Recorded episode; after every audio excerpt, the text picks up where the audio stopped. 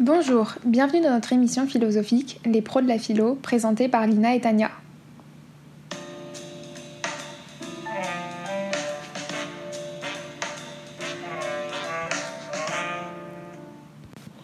On se retrouve aujourd'hui pour un nouvel épisode un peu particulier car il abordera le thème de l'art. En effet, l'un d'entre vous nous a posé la question suivante pourriez-vous faire la description et l'analyse du contenu spirituel d'une œuvre d'art? Pour répondre à cette question, nous avons choisi de nous intéresser au tableau Les trois âges et la mort de Hans Baldung.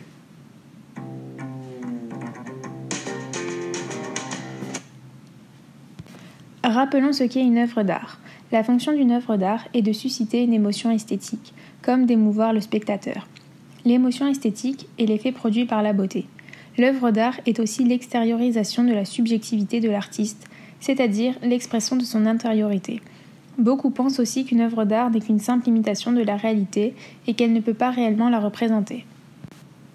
Mais une œuvre d'art peut aussi nous apprendre quelque chose sur le monde, nous faire réfléchir sur des thèmes qui peuvent être religieux, historiques, philosophiques. C'est ce que l'on appelle le contenu spirituel. En effet, une œuvre d'art ne se caractérise pas seulement par son contenu matériel, donc sa forme, sa couleur, sa matière, elle est à la fois matière et esprit.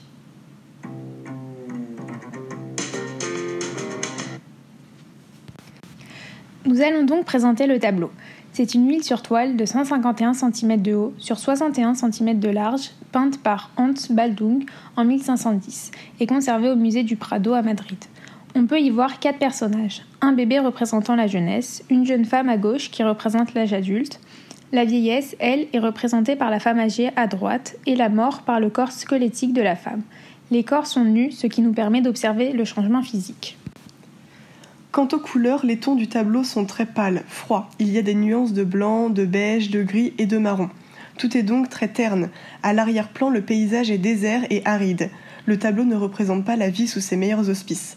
Les trois femmes se ressemblent, on en conclut donc que la même femme est représentée dans ce tableau, mais à différents moments du cycle de la vie, allant de la naissance jusqu'à la mort.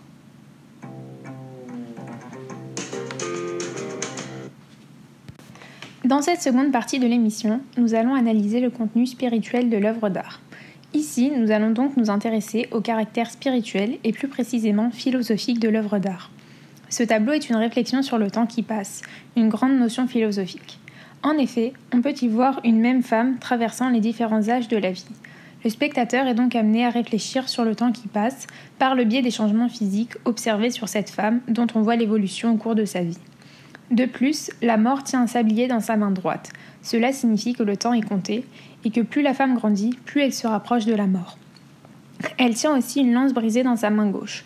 L'embout est posé dans la main du bébé, montrant que ce dernier est lié à la mort dès sa naissance.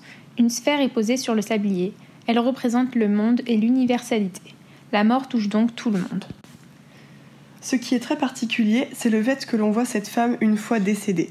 Elle semble être pleine de vie avant d'être emportée par la mort. De nouveau, cela marque le passage de la vie à la mort, soit le passage du temps. Rappelons que le temps est ce qui rend possible tout changement.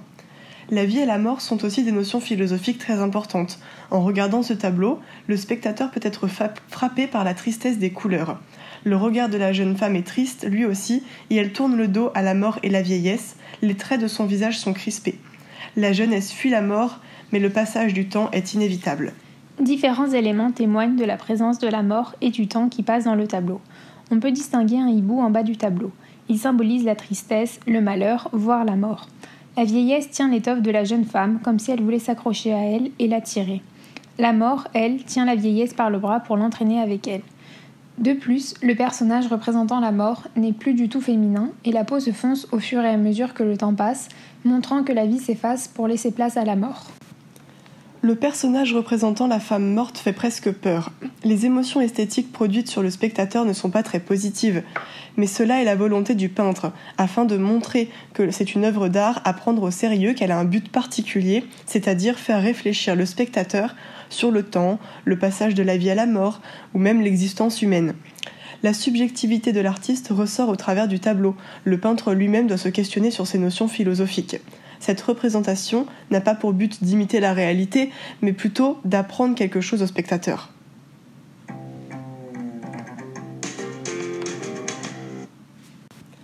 On espère que ce sujet vous aura plu. N'hésitez pas à nous donner vos retours concernant cette nouvelle rubrique sur le thème de l'art. À bientôt dans une nouvelle émission des, pros de la philo.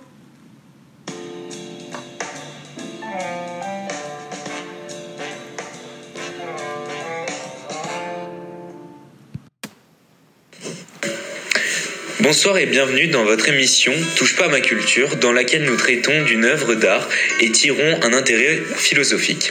Ce soir, nous allons nous intéresser à une sculpture les plus énigmatiques de notre histoire, créée par Auguste Rodin. Le penseur ne cesse d'éveiller notre curiosité. Nous recevrons pour cela deux spécialistes d'art. Je vous prie d'accueillir Christophe Hérault et David Dabella. Bonsoir. Bonsoir et merci beaucoup de nous avoir invités. Bon alors, pour commencer, quelles sont les origines de cette œuvre Très bien. Donc le penseur est l'une des célèbres sculptures en bronze d'Auguste Rodin. Elle représente un homme en train de méditer, semblant devoir faire face à un profond dilemme. La sculpture est tout d'abord appelée le poète. Cette pièce fait partie d'une commande du musée des beaux-arts qui voulait créer un portail monumental basé sur la divine comédie de Dante Agnelli, Chacune des statues de cette pièce représentait l'un des personnages principaux du poème épique. Le penseur devait au départ représenter Dante devant les portes de l'enfer, méditant sur son poème. Mais contrairement aux représentations classiques de la pensée, telle la déesse Athéna qui est drapée et armée, le penseur de Rodin est lui un homme nu, symbolisant l'universalité de la pensée et musclé, liant l'exercice de l'esprit le modelage original réalisé vers 1880 est en plâtre et il mesure 71,5 cm de haut. Il a été exposé pour la première fois indépendamment à Copenhague en 1888. C'est alors qu'il devient le penseur. Très bien. Pouvez-vous maintenant développer sur l'intérêt philosophique de l'œuvre? Bien alors pour commencer, euh, ce qui donne le dynamisme à cette œuvre, au penseur de Rodin, c'est sa position. On observe son coup de droit sur son genou gauche, une position bien qu'anormale et difficile à tenir. Cela donne euh, tout, tout, le mouvement à cette œuvre. On, observe qu'il est en déséquilibre. On peut imaginer que cela le rend fragile, il est en train de surmonter une épreuve, il peut être déstabilisé par un dilemme, ainsi il fait appel à sa réflexion. Il y a un effet de masse qui est projeté vers l'avant on voit que ça ne concorde pas du tout avec le centre de gravité du personnage, euh, ce qui est sur, euh, sur un, comme un socle. Ce qui donne l'intrigue à cette œuvre, c'est qu'il est mal proportionné. On observe qu'il a des mains beaucoup trop grandes. Euh, on a une impression de force qui est dégagée par ça, une, impression de puissance qui est aussi dégagée grâce à son corps qui est musclé, qui est réellement taillé comme, comme un athlète cela nous renvoie à l'Esprit Saint dans un corps saint, euh, donc euh, la, méditation, la réflexion, la pensée, euh, une pensée saine dans un corps qui est sculpté, qui est sain, qui, qui, qui a été travaillé. Car on sait que penser, c'est être humain. Je pense donc je suis, comme le dit Descartes. Le je suis représente le sujet pensant qui sait qu'il pense. Ainsi, nous allons pouvoir étudier le langage corporel de cette œuvre. Alors, le penseur de Rodin manifeste par la tension musculaire de tout le corps de l'homme, ici Dante imaginant l'enfer, cette liaison indispensable et automatique entre le corps et l'esprit qui fait que l'on se gratte la tête ou que l'on force les sourcils pour réfléchir. L'œuvre illustre le processus de la conscience qui se forme dans un aller-retour entre une représentation de nous-mêmes comme intériorité et comme extériorité. Notons le rapport entre la main et la bouche qui forme une boucle entre l'intérieur et l'extérieur. Le poète est plongé en lui-même, mais rattaché au monde par la sensation mouillée de sa bouche sur sa main. Sa tension intellectuelle s'exprimant par ses gestes de crispation, ce qui montre le lien nécessaire entre les deux. C'est ainsi le langage corporel du penseur qui nous rappelle euh, les notions philosophiques de la pensée, de la méditation, de la liberté de penser, mais aussi du temps qui passe pendant cette réflexion. Euh, c'est une œuvre intrigante, mais qui nous met aussi dans une ambiance très calme, où on peut imaginer euh, le temps s'écouler pendant la réflexion de, de ce penseur. C'est super, merci beaucoup messieurs. Bonne fin de soirée et merci d'avoir passé du temps avec nous sur cette émission. Demain on se retrouve à la même heure. Allez, merci beaucoup. Au revoir. Bonne soirée.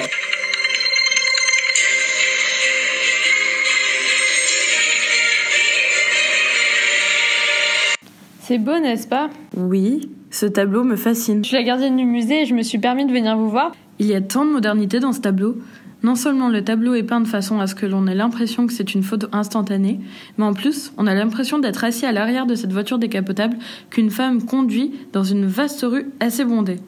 On aperçoit aussi au loin une bouche de métro qui s'apparente au modèle américain, des fils électriques qui prouvent la modernité de l'URSS, belles voitures ainsi que des gens bien habillés se promenant dans cette rue. Pimenov a utilisé une technique impressionniste pour peindre sa toile. Il en ressort d'ailleurs un certain sentiment de légèreté et d'élégance. Yuri Pimenov était un peintre russe. Exactement, et c'est ce qui explique le fait que ce soit une propagande de l'URSS soviétique copiant le modèle américain, notamment avec les voitures et leur modernité. Ils veulent instaurer une relation d'égalité et montrer la modernité ainsi que la richesse de la population. Ça me fait penser à la phrase de Descartes qui dit L'art nous ment. Il y a en effet une volonté de créer une société parfaite, un état idyllique, et non de représenter les choses telles qu'elles sont. C'est en effet la propagande de l'URSS à cette époque. Avez-vous d'ailleurs remarqué la fleur rouge sur la gauche de la voiture? Ah oui, je n'y avais pas prêté attention. C'est un symbole du communisme, tout comme le bâtiment loin devant sur la droite, qui est le bâtiment du parti, facilement reconnaissable avec sa grande banderole rouge. Je suis d'accord pour ce qui est du rouge, mais que dites-vous du blanc présent dans la robe de la jeune femme? Cette couleur semble ici représenter la haute société russe, mais surtout la paix, puisque ce tableau est peint en période de guerre froide. C'est vrai que les riches tsars étaient habillés en blanc. Il ne faut cependant pas oublier l'architecture dans ce tableau. Les bâtiments en arrière-plan, qui s'apparentent à des buildings américains, sont très hauts et semblent monter vers le ciel comme un lien entre Dieu Tout-Puissant depuis les cieux et l'URSS. D'après Assolve Custine, l'architecture est la physionomie des nations. Il est possible de donner de nombreuses interprétations d'une société par son architecture seule. La ville est en effet l'objet socialisé qui dialogue avec une société. Pour Victor Hugo, la philosophie de l'architecture est un art roi. Ah oui, je ne connaissais pas cette référence. Maintenant, c'est moi qui vais peut-être vous apprendre quelque chose. Trouvez-vous que les passants ont un air paisible? Oui, c'est vrai qu'ils ont l'air tranquilles, libres. Eh bien, en réalité, ce tableau a été peint dans une période qu'on appelle la Grande Purge, une période de répression politique massive et de tuerie. Staline se comportait vraiment comme un maître et pas comme un chef représentant son État. Comme le dit Rousseau dans sa huitième lettre écrite de la montagne, un peuple est libre, quelque forme qu'est son gouvernement, quand de celui qui le gouverne, il ne voit point l'homme mais l'organe de la loi. Et l'égocentrisme de Staline le faisait bien plus remarquer que l'assemblée législative qu'il prenait. Ceci est valable pour toutes les dictatures, c'est pour ça qu'on les définit de la sorte. Bien sûr. Malheureusement, il y avait trop de gens qui étaient favorables ou qui n'osaient pas se dresser contre le régime pour qu'il y ait une révolution. Comme le souligne Henri-David Thoreau dans La désobéissance civile, une minorité est impuissante tant qu'elle se conforme à la majorité. Mais il y a aussi une dimension temporelle et novatrice dans ce tableau. Mais bien sûr, la voiture symbolise la volonté d'aller plus loin, de conquérir plus d'espace à une grande vitesse. La jeune conductrice symbolise la nouveauté du régime et le fait qu'il va perdurer dans le temps. Le tableau rompt avec les codes traditionnels puisqu'il représente la société de consommation jusqu'alors ennemie du capitalisme portes dans 5 minutes. Merci de bien vouloir vous diriger vers la sortie. Salvador Dali. La persistance de la mémoire, un de ses tableaux les plus connus, par en 1931, plus communément appelé les montres molles. Son esthétique surréaliste et le thème qu'il aborde en fait une œuvre remarquable qui nous pousse à nous questionner sur le temps qui passe et notre perception de ce dernier. La première chose qui nous frappe sont les montres molles. En effet, à travers cette image originale, Dali expose tout le paradoxe de la persistance de la mémoire face à la fuite du temps. En effet, à travers la création et l'art, l'homme s'oppose à la fatalité du temps qui passe. Habituellement, c'est ce dernier qui nous déforme. Ici, c'est Dali qui le fait. Il rend éternel l'éphémère. C'est ce qui rend le tableau à la fois poétique et philosophique. La fatalité du temps qui passe est un thème récurrent chez Dali car cela représente sa hantise de la mort. Observe une représentation de l'introspection que l'on retrouve à travers cette forme étrange à la paupière close qui peut symboliser un fœtus, exprimant ainsi le traumatisme de la naissance, mais aussi l'onirisme, car cet être dormant représente pour Dali la fuite de la mort, de la réalité et du temps grâce au rêve. Dormir est une façon de mourir, ou tout au moins de mourir à la réalité, mieux encore, c'est la mort de la réalité, nous dit Dali. On retrouve cette symbolique du temps et de la mort à travers la stérilité de l'arbre et la désolation du paysage qui renvoie au caractère inéluctable du temps et de la mort.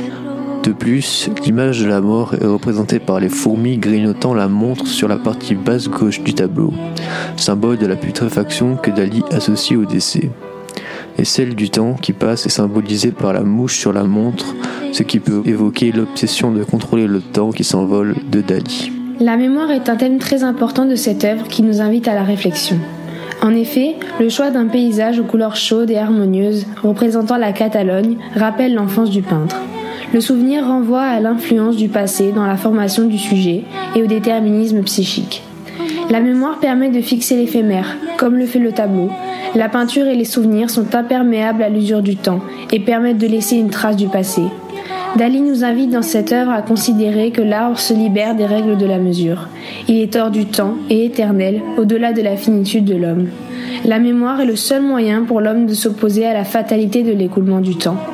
Elle permet un retour sur soi et fait le lien entre le passé et le présent, en inscrivant l'homme dans l'infini du temps et en lui offrant ainsi une dimension éternelle par la pensée et les souvenirs.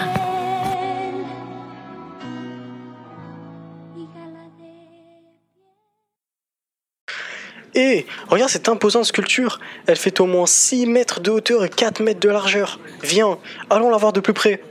Regarde, il doit y avoir des centaines de figures et de groupes qui forment un véritable vivier. Ces figures sont pour la plupart nues et pourvues d'une grande souffrance. Certaines figures ont l'aspect de monstres, je dirais même de démons.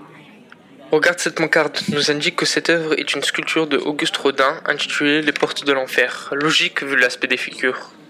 Son œuvre a été presque achevée en 1888 et retouchée jusqu'à sa mort. De plus, il y a eu deux versions de cette œuvre, dont celle de bronze qui a été fondue juste après sa mort. Tu vois ces trois figures et groupes principaux qui dominent la porte? Celle au milieu du tympan, c'est le penseur. Rodin va en faire une sculpture individuelle. Le penseur représente Dante, qui est un poète, écrivain, penseur et homme politique du XIVe siècle. Le groupe plus en haut de la porte, ce sont les trois ombres qui réfèrent à une comédie de Dante. Elles représentent trois âmes damnées. Et enfin, en bas du ventail, on trouve le baiser, qui est une œuvre inspirée de l'histoire de Paolo Malatesta et Francesca de Rimini. Rodin va aussi faire référence ou s'inspirer d'autres artistes et œuvres comme Baudelaire ou encore l'œuvre Hugolin de Jean-Baptiste Carpeau avec la figure de Hugolin dévorant ses enfants. Il y a tant de choses à dire sur cette œuvre. Rentrons et approfondissons nos recherches sur cette œuvre et analysons cette œuvre d'un point de vue philosophique. Oui, entre, bienvenue chez moi. Allons-y, commençons. Tout d'abord, l'aspect général de la porte inspire une certaine peur, je dirais même un malaise. D'autre part, la porte n'a pas de mécanisme pour s'ouvrir. Et si cette porte n'était qu'une illusion, une croyance fausse? L'illusion est donc d'abord une erreur, une croyance qui ne correspond pas à la réalité. L'illusion est généralement une erreur que l'on commet parce qu'on a le désir d'y croire. Il y a donc un lien entre l'illusion et la religion, c'est la croyance. Ici, la croyance à la porte qui mène à l'enfer, comme dirait Karl Marx, c'est l'homme qui fait la religion, ce n'est pas la religion qui fait l'homme. Autrement dit, c'est l'homme qui décide de ce qu'il veut croire ou non. Revenons sur ce fameux penseur. Il reste passif, inactif, assis sur un rocher avec un sentiment de détresse face à ce désordre.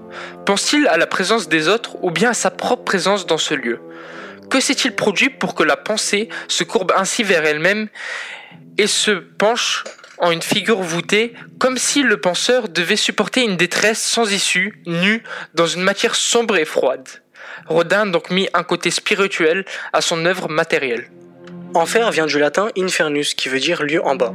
Donc, les nombreuses figures de martyrs se retrouvant ici-bas ne sont pas là au hasard. En effet, l'enfer est une croyance religieuse où les personnes ayant commis des péchés s'y retrouvent. Le péché est défini par une action qui nous fait prendre conscience qu'on s'éloigne de sa croyance et nous rapproche du néant de l'enfer. Un péché peut être le fait de succomber à un désir, c'est-à-dire une tension vers un objet que l'on imagine et qui est une source de satisfaction. Tout de même, le désir n'est pas un besoin nécessaire.